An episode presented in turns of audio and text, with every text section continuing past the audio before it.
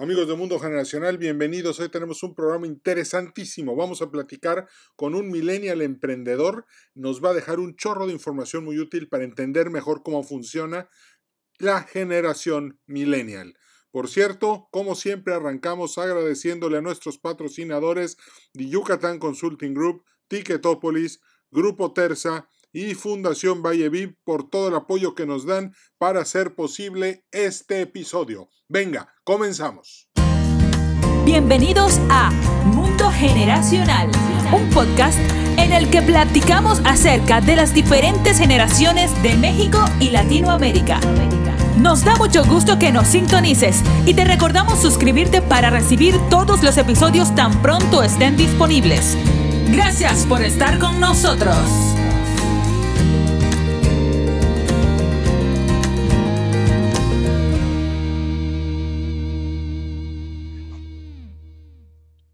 Amigos de Mundo Generacional, bienvenidos a este nuevo episodio. Increíble, hoy nos la vamos a pasar muy bien.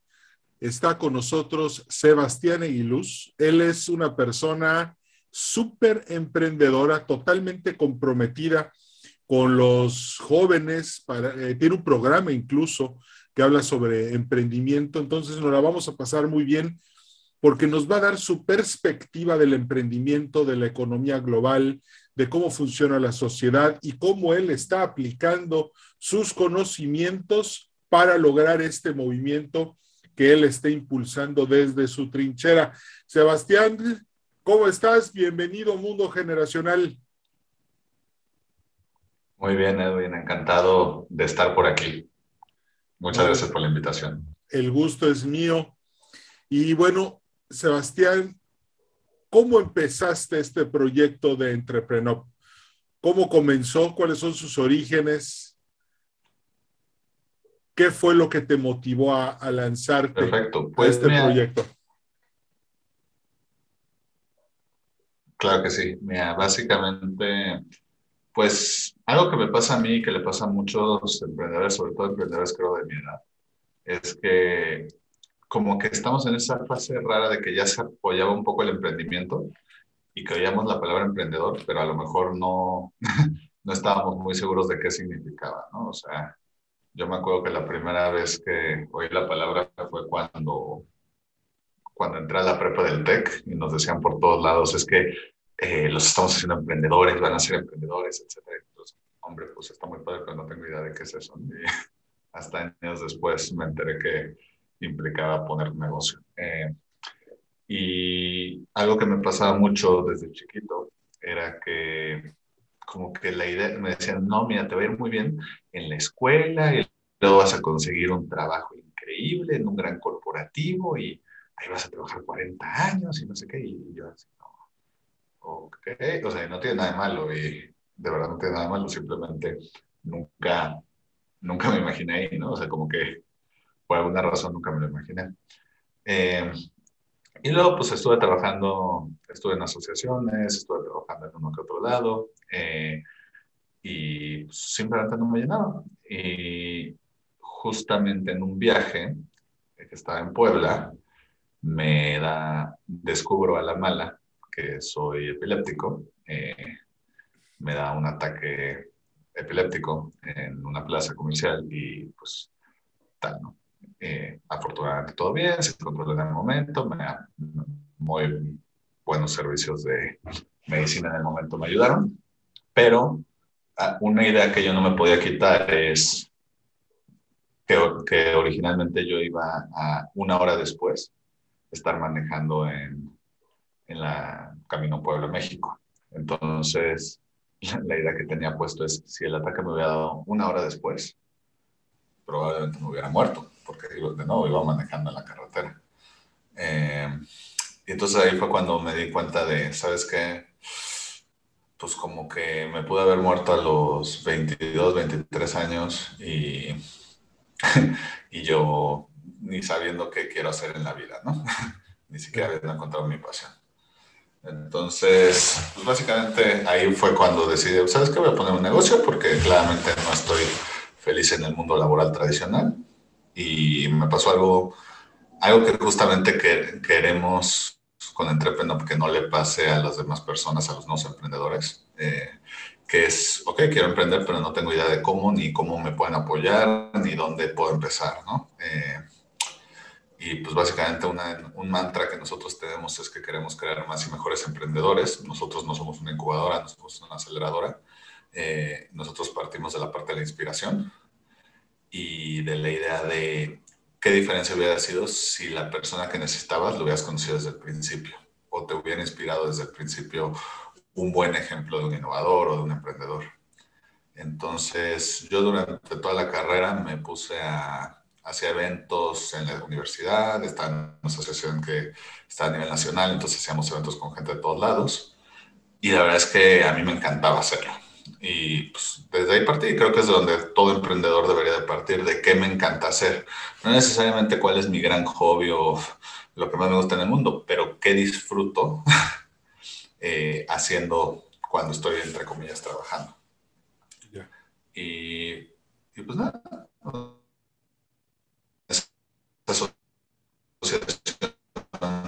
yo aprendí mucho, pero algo que no, nunca me gustó es que vi que habían varios eventos eh, como para ejecutivos que eran inaccesibles para la mayoría de la población, que me di cuenta que tenían ponentes de valor y experiencias de valor.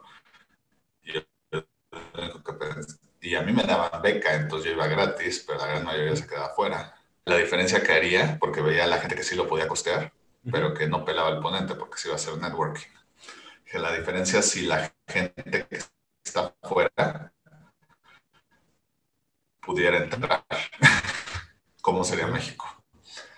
Y pues básicamente, por dar un ejemplo, le venden a 300 personas a 5 mil pesos, vamos a venderle mejor a 5 mil personas a 300 pesos e y impactar a la mayor cantidad de gente posible.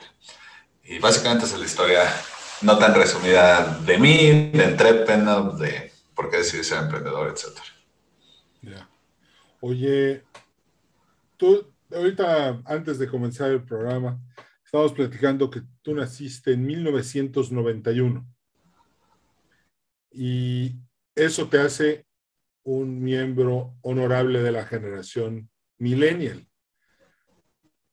Y fíjate que el emprendimiento de la generación X es muy diferente al, emprendimiento millennial, eh, mientras que el X es un tipo llanero solitario, el millennial está pensando precisamente como tú lo dijiste, en lugar de hacer 300 a 5000, vamos a hacer 5000 a 300. Es un compromiso cívico. ¿Dónde piensas tú que tu generación está teniendo el mayor impacto emprendedor hoy en la sociedad mexicana, latinoamericana y del mundo?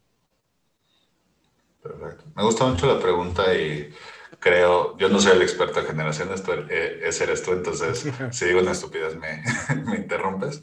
Sí, claro. Pero mi percepción es que parte uno de, o sea, yo creo que las empresas, eh, si bien no están vivas, son un producto de los individuos que las crean. O sea, yo creo que es, un, es imposible que una empresa no refleje a los creadores eh, y a la gente que los constituye. Entonces, cuando toda una generación, pues nos damos cuenta que, que ya no nos podemos costear el capitalismo tradicional, que no todo vale para tener utilidades, que, pues perdón, nos heredaron un mundo bastante jodido. eh, pues pues justamente parte esa necesidad. Y por ejemplo en Latinoamérica eh, y también en México, México yo creo que es donde más va a crecer esto junto con Colombia.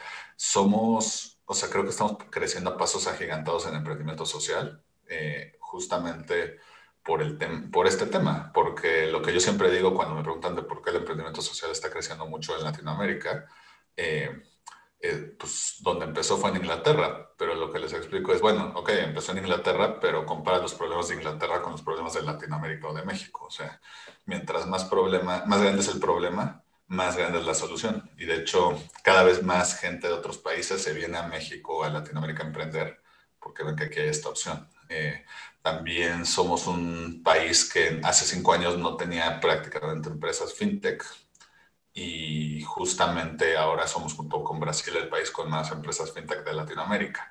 Y es normal porque tenemos 120 millones de habitantes, de los cuales me parece que el 85% no estaban bancarizados. Entonces, claro.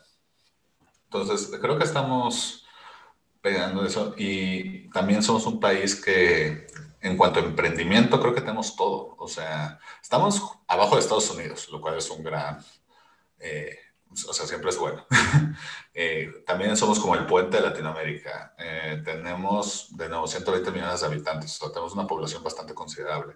Tenemos, y probablemente más importante, tenemos todos y cada uno de los niveles socioeconómicos de la sociedad.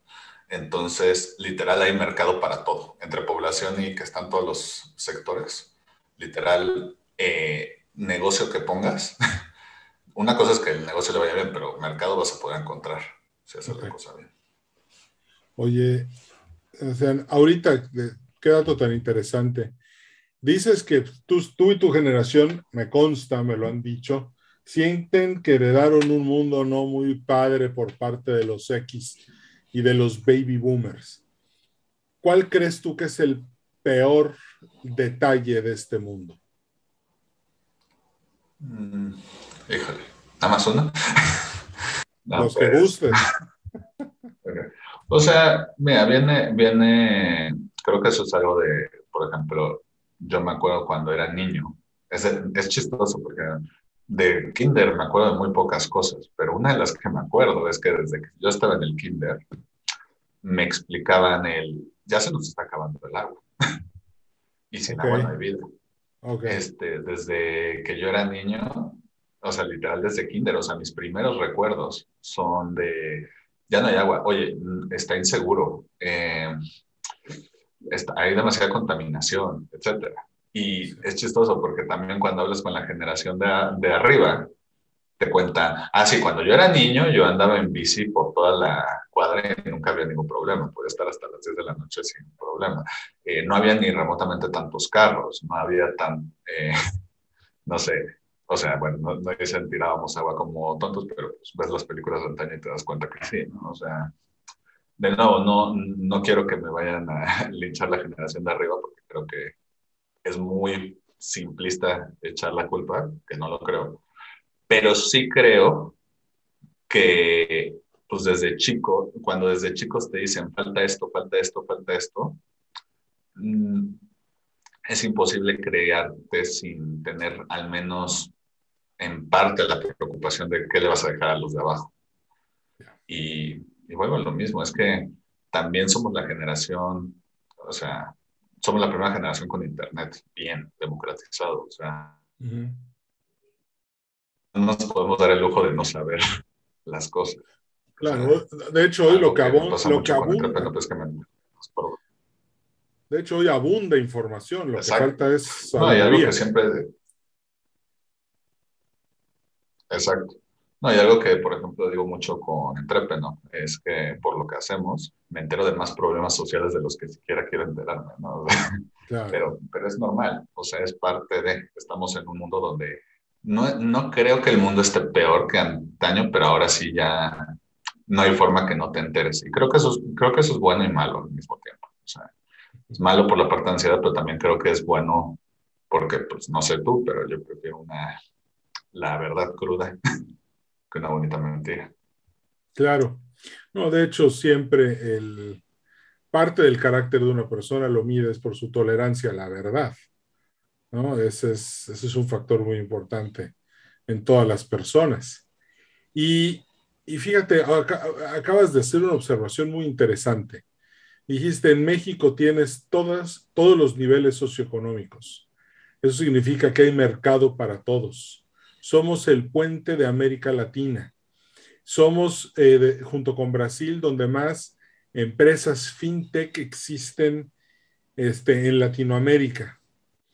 Todo esto yo siento que es una oportunidad para ti y para tu generación salir adelante en este ambiente. Ahora, ¿qué es Entrepreneur? Entrepreneur básicamente lo que nosotros decimos, bueno, antes de decir la versión oficial, la descripción que hizo uno de nuestros mentores, que somos la cosa rara a la mitad del ecosistema emprendedor que junta a todos. me gusta cómo nos define. Pero básicamente la explicación es que somos una empresa eh, que busca inspirar a la gente a desafiar la zona de confort y encontrar mejores soluciones para innovar y emprender. Eh, y de nuevo, nuestro mantra es que queremos que hayan más y mejores emprendedores y creemos que eso viene de juntar a los dreamers, como nosotros los llamamos, a los soñadores, de los doers, que bueno, a falta de traducción literaria es aquellos que accionan, eh, aquellos que ya triunfaron justamente siguiendo su pasión. Eh, porque yo creo, yo siempre he creído que aquí lo, que nunca le va a faltar a México es talento y tampoco oportunidades. Nada más. Muchas veces lo hemos, vuelvo a lo mismo, eh, los eh, Entrepreneur sale porque el tipo de eventos que hacíamos nada más lo podía costear el 1% de la población. Ok. Y justamente ese 1% probablemente es los que menos lo necesitaban. Entonces, no sé, yo soy, yo soy muy fan de todos aquellos proyectos que dicen, ¿sabes qué? Aquí hay un poquito más de pastel para todos. Donde comen tres, comen cuatro. Ok, o sea, y, y, entonces lo que ustedes hacen es juntar a los dreamers con los doers. ¿Y dónde queda el, que, el capitalista, el dueño del capital? Eh, hay fondos semillas, buscan créditos, hay gente que invierte. Sí, mira, nosotros principalmente empezamos con eventos porque de nuevo yo me acuerdo de chiquito que justamente decidí empezar a, ir a todo este tipo de eventos y fue lo que me preparó para, para ser un emprendedor porque justamente vi un ponente que, cuya ponencia me, me movió. Entonces empezamos primero con la parte de eventos, podcasts, workshops, como en la parte de inspiración. Más bien, los workshops salieron después como una parte de desarrollar los llamados hard skills y soft skills de los emprendedores. Y hemos tenido pláticas con fondos, etcétera, para ver si podemos hacer cosas en conjunto. Eh, algo que he aprendido como emprendedor a la mala es que tienes que respetar el proceso de tu empresa. Entonces, el que mucho abarca, poco logra. Entonces, aunque es algo que en su momento queremos hacer, Ahorita, ahorita estamos bien con la parte de inspiración y, y, los emprendedores porque tenemos una red de más de 900 speakers a nivel internacional. Eh, hay algunos que de hecho están en fondos, etcétera, y hay otros que pues luego nos piden, o sea, tenemos, somos la cosa rara que los junta a todos. Entonces hay veces que nos dicen, oye, recomiéndame una aceleradora, recomiéndame un fondo, recomiéndame un ángel inversionista. Y pues no siempre les podemos hacer la vinculación eh, exitosa, pero, pero siempre lo ofrecemos y lo ofrecemos ahora sí que por ayudar, nada más, porque nosotros somos unos privilegiados que nos han ayudado desde, desde el principio y que nos creyeron esta idea loca de que el pensamiento emprendedor no solo era para los ricos. No, de hecho, la democratización del emprendimiento, eso es algo sumamente importante para que una sociedad funcione. Ya lo he dicho eh, este, en otros episodios que a mí me gusta mucho la idea de que las mujeres de las zonas menos beneficiadas a nivel socioeconómico sean emprendedoras, porque eso mueve absolutamente a toda la sociedad hacia adelante. Y, la verdad es que eh, me gusta mucho lo que estás haciendo, está muy padre. ¿Cuál, cuál ha sido tu mejor experiencia como emprendedor? El momento que más has valorado y apreciado y dices, wow, por esto vale la pena seguir? Pues mira, eh, he tenido varios, yo creo que chicos y grandes. Eh, de grande te diría cuando logramos nuestro primer magno evento, eh, Innovation. ¿Cuándo fue? Que es nuestro, esto fue en 2018. Y básicamente nos pusimos la mente de sin presupuesto, ni contactos, ni nada más esta idea. Eh, llenar el papalote del Museo del Niño con 1.500 personas, nada más dos emprendedores. Y pues creíamos que no se iba a poder, pero justo el mero día me acuerdo cómo me sentí cuando de repente volteé y literal había filas afuera del museo para, para entrar, ¿no? Ese, ese yo creo que es uno de los grandes. Pero también los chicos, no sé, o sea, cuando, cuando algunos de los emprendedores que hemos tenido, que fuimos los primeros que les dieron la oportunidad, porque tenemos varios eventos y algunos de ellos están diseñados justo para los que apenas están empezando, y veo que les está yendo muy bien, no sé, o sea, yo sé que no somos su aceleradora, ni somos los que, sus mentores, ni nada, pero el simple hecho de esta persona que, que, yo la vi chiquito y que ha estado yendo a los eventos, o que le dio la oportunidad de speaker, o hay algunos que han empezado su empresa por, después de emprender, digo, después de los eventos, o sea, como el saber que sí hemos hecho nuestra 1% de aportación a esa semilla, también Ahí son casos más, más chiquitos, pero, pero igual de satisfactorios. ¿Ha llegado alguien, este, algún, bueno, más bien algún caso de éxito que nos quieras compartir, algún proyecto de alto impacto? Que haya empezado muy chiquito. Pues, pues mira, o sea, la verdad es que algo para lo que hacemos es que nos lidiamos tanto con los que están empezando como con los que ya estaban muy grandes. Y creo que cada quien va a su marcha, pero por ejemplo, yo recuerdo a empresas como Rutopía que cuando estuvieron en uno de nuestros eventos fueron apenas, o sea, de hecho a mí, e, ellos sí los conocí en la aceleradora de Unreasonable México, que los dos fuimos, o sea, los dos proyectos fuimos de esa generación. Eh, y es de, ay, me acuerdo cuando apenas estaban teniendo la idea y ahora, no sé, ganaron el Whole Prize, donde les dieron un millón de dólares de premio, este, reconocido por Bill Clinton, eh, está en las 30 promesas de Forbes, eh, otros como, eh, pues no sé, o sea, digo, la verdad es que yo no veo salir en Shark Tank como el gran índice de éxito, pero cada, cada cierto tiempo que veo que algunos de mis ponentes que yo les di la primera oportunidad, eh, salen en Shark Tank, es como, ay, mira, estaba tan nervioso hace un año y ahora está en televisión nacional. O sea, es como, no papá orgulloso, pero a lo mejor, eh, no sé. Eh, mentor orgulloso. Pues no, no mentor, porque no me considero mentor de ellos, pero, pero no sé, o sea, me, me, soy de esas personas que me gusta que a la gente que, a todo el mundo le vaya bien y sobre todo a la gente que que sé que quiere hacer las cosas bien, como ellos y como muchos que me vienen a la mente. Ya. Bueno, de una pregunta difícil ahora. ¿Tu peor fracaso? El momento en el que dijiste esto ya no es lo mío, me quiero retirar. Sí, claro. Fíjate que esta historia la he contado varias veces como Fuck of Nights, pero la versión más resumida es que el predecesor de Entrepreneur era una empresa que al final no salió al mercado y como justo acaba de tomar esta decisión de que iba a ser emprendedor, y esto es muy importante, chicos, este, no solo es tomar la decisión, sino analizar todo bien.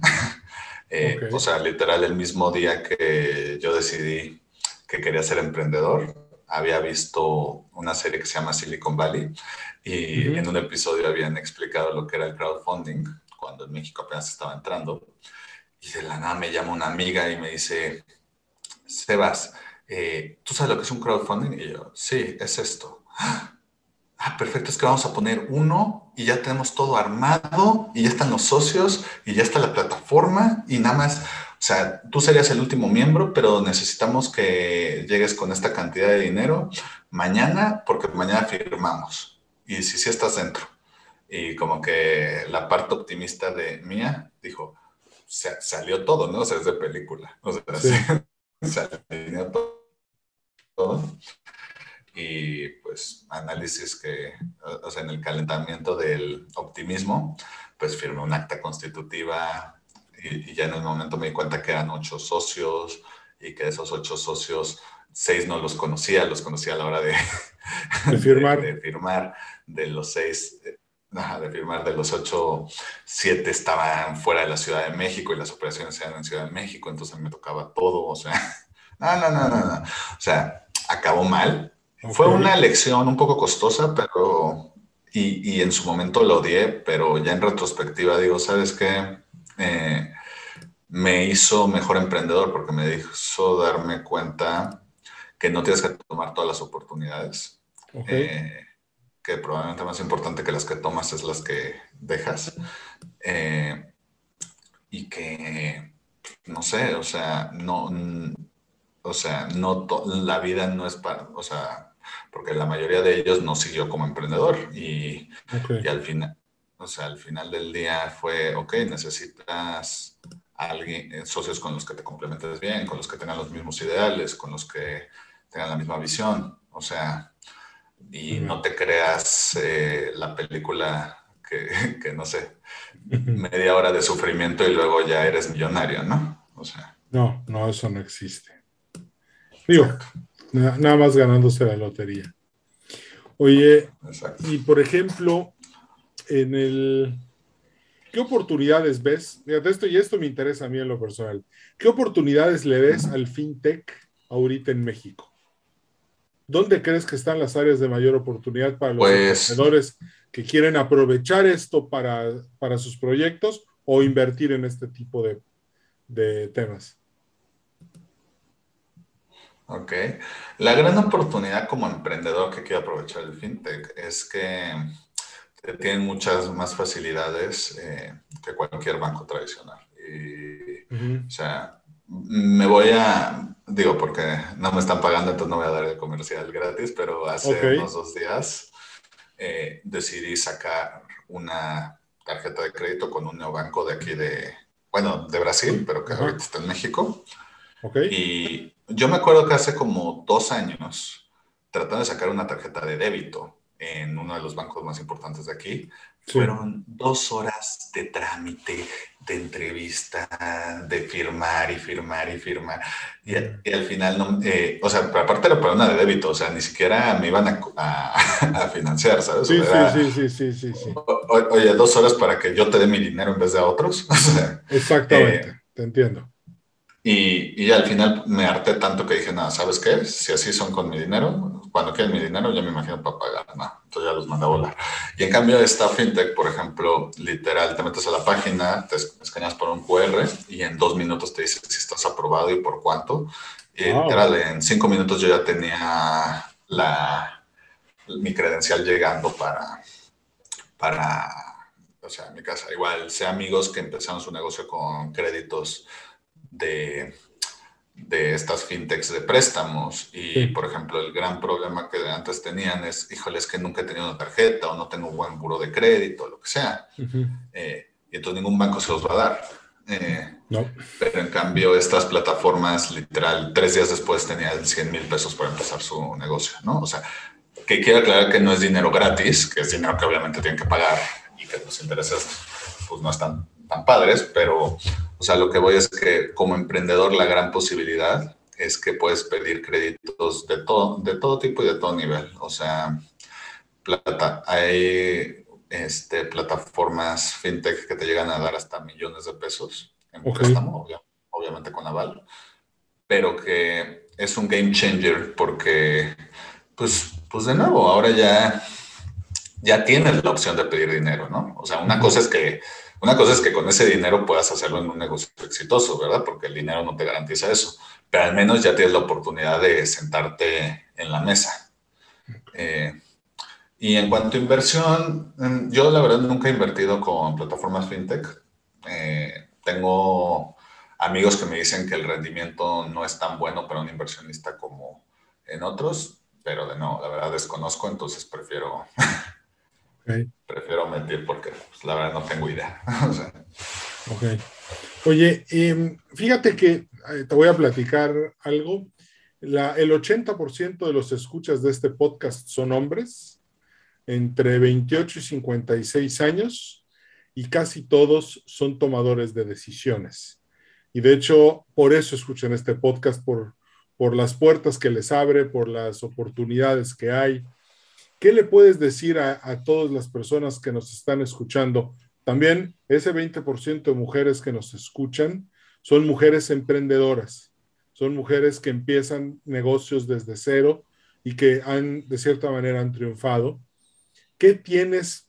Qué les, cómo, ¿Cómo puedes tú hacer equipo con estas personas que nos escuchan eh, y, que, y que pues si ya llegaron hasta aquí el podcast, es que están súper interesados en lo que estás haciendo. ¿Cómo podemos hacer equipo contigo? Perfecto, pues mira, eh, básicamente hay varias formas. Si nosotros de nuevo tenemos tanto eventos como que son abiertos al público eh, como podcast, entonces si alguno de los que nos escuchan le interesa ser, tú, tú de hecho, sí, la verdad es que el episodio está increíble, espero te haya gustado a ti también la experiencia. Mucho, mucho, claro. Eh, Lo promuevo en mis redes sociales todo el tiempo. Súper. Sí, no, o sea, ahí la verdad es que hemos tenido gente de todos lados y de todas las edades, de todos los sectores, de todas las profesiones, de todo lo que, o sea, literal. Eh, eh, siempre está eso. Y también acabamos de lanzar eh, una nueva área que se llama Entrepreneur for Business, que, que, perdón, que afortunadamente nos está yendo muy bien, en la cual básicamente otras empresas, organizaciones, etcétera, nos están contratando para que justamente traigamos la experiencia entre PENOP a sus organizaciones, o sea, sea en eventos, sea workshops, sea podcast, etcétera. Actualmente estamos eh, produciendo 45 podcasts de, de, terceros, estamos este, justamente organizando varios eventos, algunos chicos, algunos grandes, ahora sí que de cualquier tamaño lo aplicamos. Eh, también estamos a punto de entrar a varias empresas dándoles talleres de de innovación, de emprendimiento, de ventas, de lo que se ocurra, porque de nuevo tenemos mucha gente increíble que, que se está sumando esto de que más gente piense como innovadores. Y, y, ya, y también acabamos de lanzar nuestro programa de Entrepreneur Academy, que sale en enero, y el cual pues apenas acabamos de lanzar la convocatoria, ya tenemos a 60 suscritos, que es como que el paso 2.0 para lo que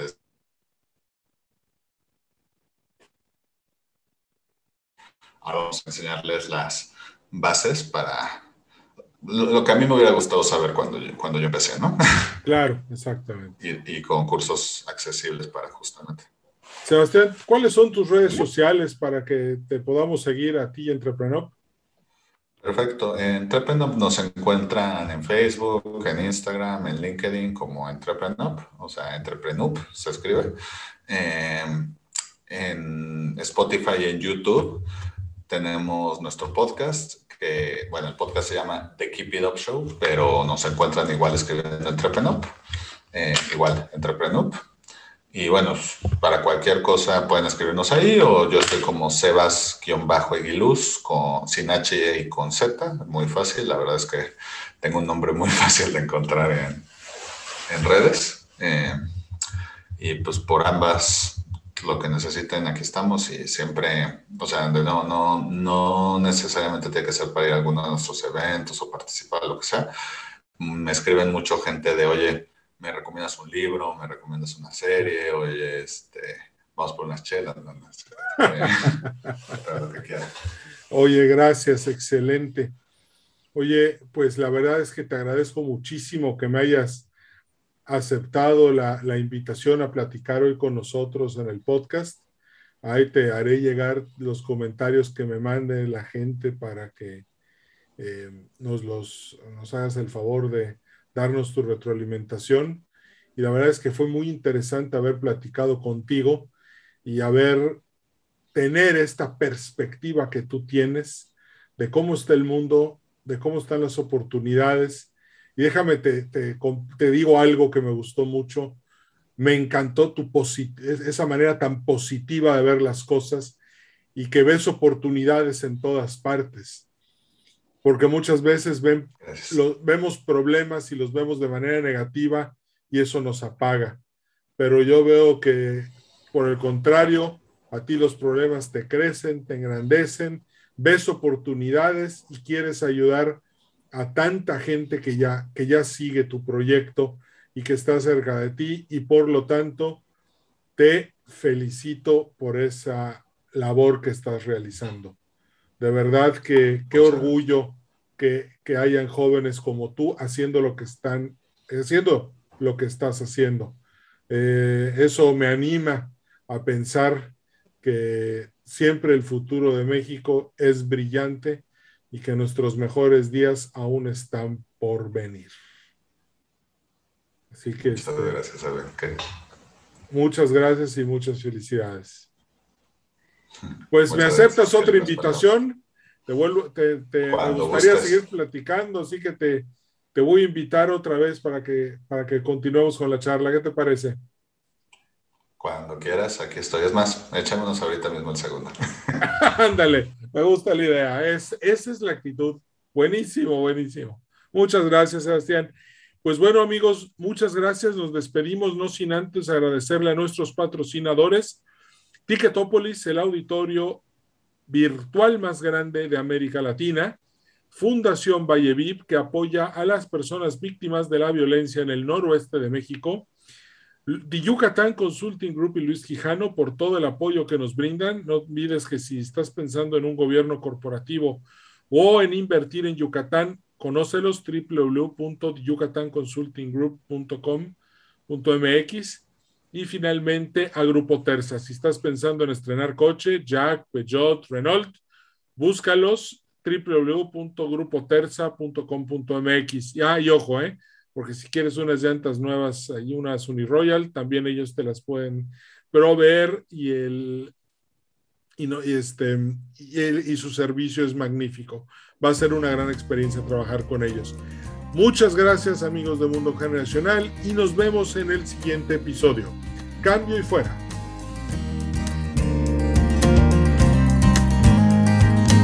Gracias por haber escuchado Mundo Generacional. En nombre de todo el equipo te deseamos mucho éxito. Danos un like en Facebook, Podcast Mundo Generacional y suscríbete al boletín semanal en edwincarcano.com slash contacto.